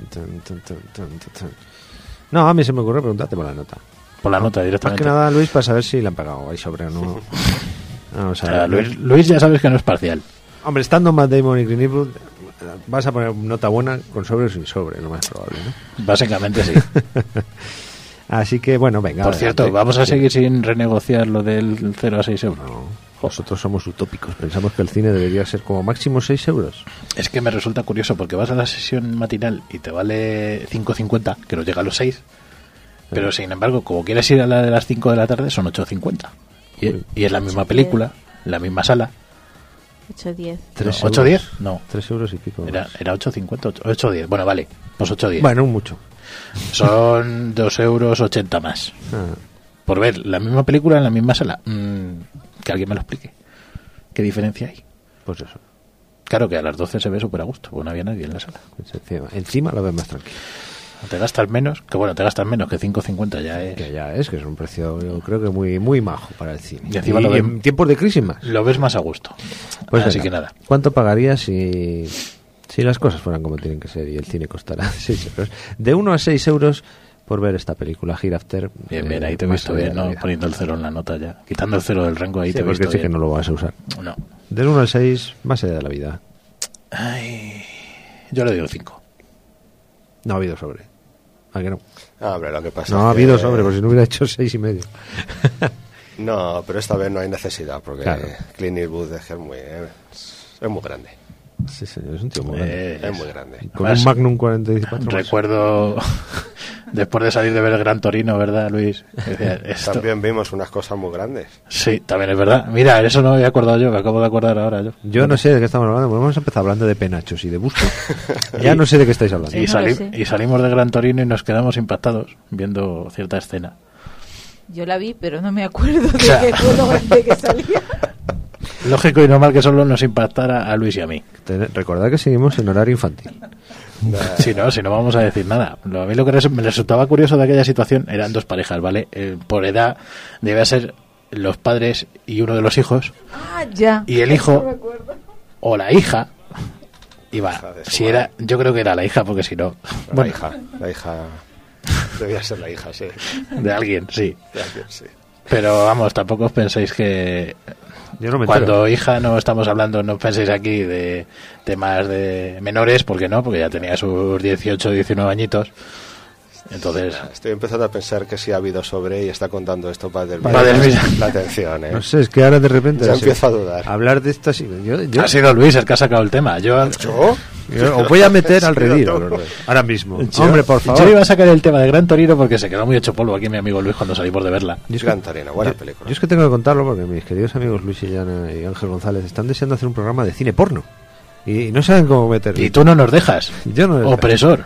Yo soy un opresor y digo como mucho. Y un cine reprimido. ese. cine ese. Como mucho. Ay, Dios mío.